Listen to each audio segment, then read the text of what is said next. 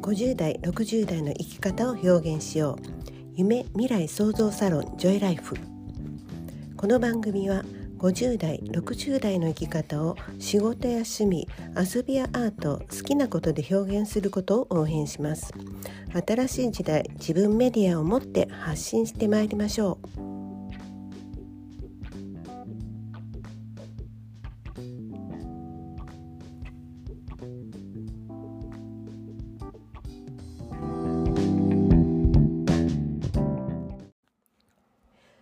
人生は世の中とのギブアンドテイク、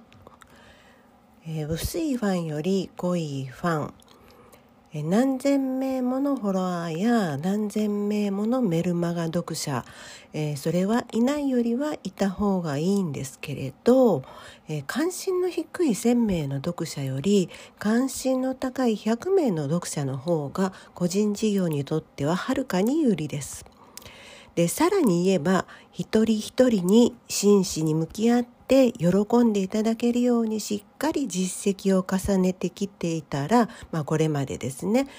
フォロワーその方々がフォロワーでなくっても、えー、読者でなくてもリアルにつながっている数名がいるということが個人事業にとっては強みになります。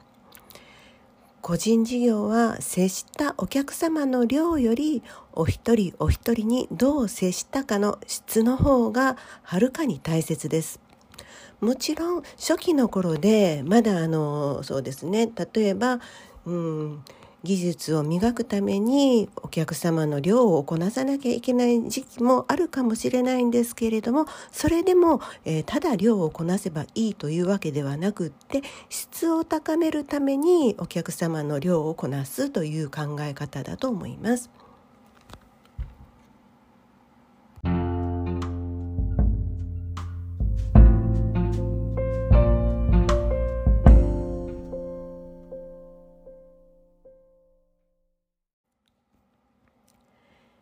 結局結果は先にどれだけ与えたかの後にあります。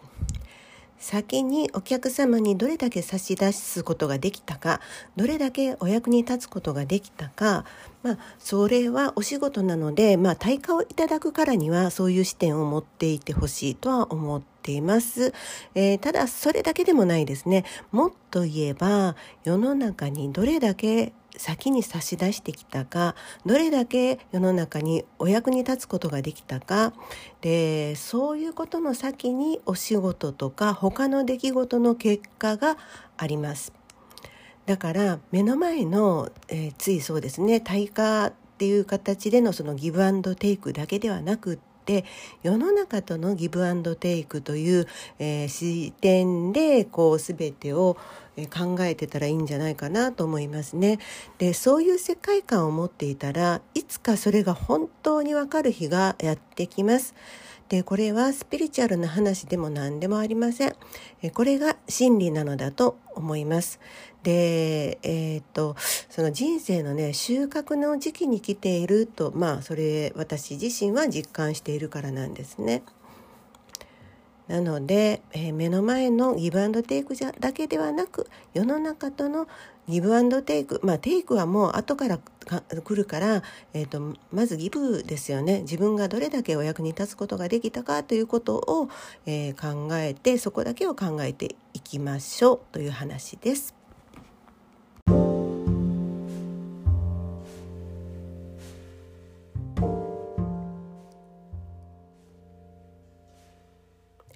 この放送は自立した女性の活躍と子どもの笑顔と日本の未来を応援するジョイライフがお届けしました。